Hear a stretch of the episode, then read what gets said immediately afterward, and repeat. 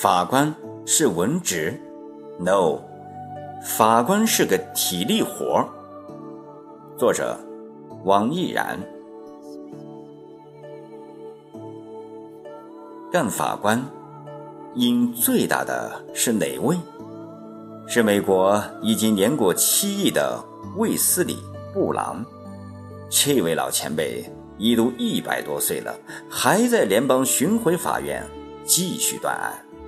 这老头已经需要带着输氧管才能出庭，而且审判过程中偶尔也会出现突然静默的情形。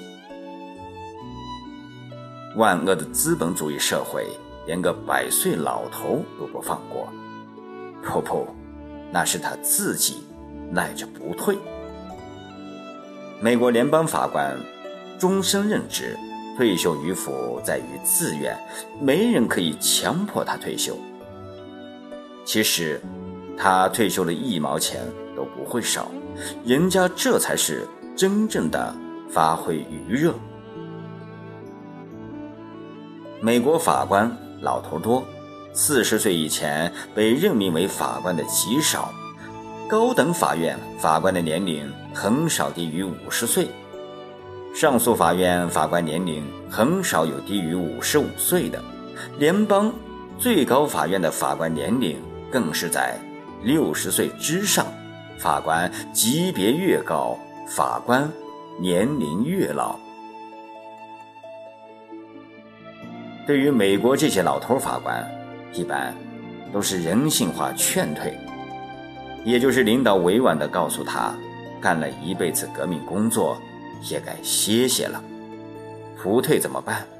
在分案上绝对不网开一面。布朗前几年就和年轻法官一样，满负荷办案。在中国，为何没有老头法官？并不是中国法官没有情怀，在中国法官是个体力活。彭顺安、石伟文、陈水根、王鹏宇、郑鹏、周碧华、王辉、李刚、李光宝、左文明、梁聪、彭程、周卫东、刘守立、鲁涛、王海红、孔令志，他们连退休都没等到，连审判台。都没下来，热就已经用尽了，还怎么发挥余热？平均每月牺牲三名法官，让人触目惊心。和平年代，生活把审判活生生变成了战役，连年轻人都受不了的岗位，一个百岁老人怎么可能承受？假如同样有一个布朗，就叫老狼吧，咱不能善用布朗这位老前辈的名号，在咱这儿这样发挥余热，可以想象一下他的生活。上班去挤地铁，一小伙要给让座，老狼不好意思地说：“不用不用，我也是上班族。”地铁里越来越挤，老狼被挤成相片。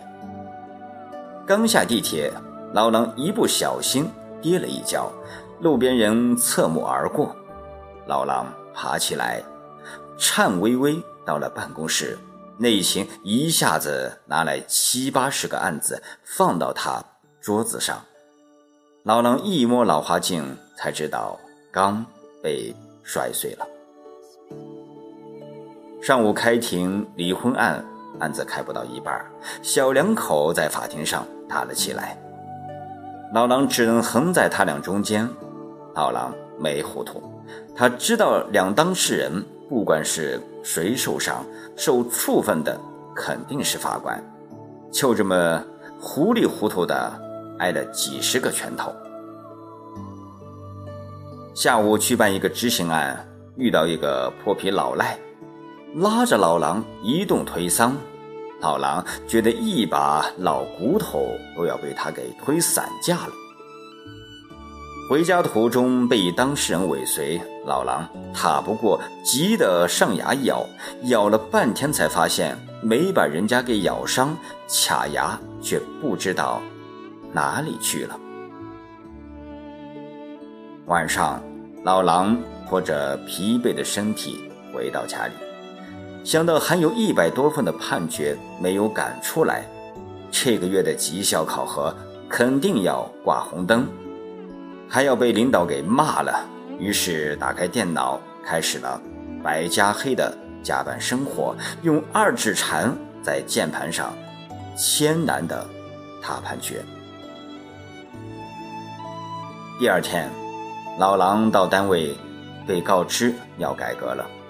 领导找到老狼说：“你一大把年纪了，就不要入额了，给年轻人让让路吧。”老狼一想，不入不办案也行，但院领导又说了，不入额的要继续办，挂别人的名字办。老狼想想。还没有还完的房贷，想想大学毕业赋闲在家嗷嗷待啃老的孙子，忍了。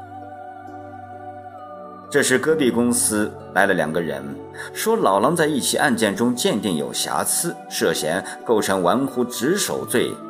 老狼被隔壁公司的人带着走出了办公室，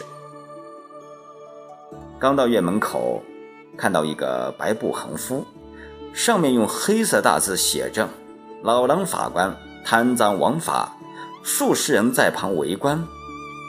老狼只觉得心中憋闷，细口气没缓过来。足。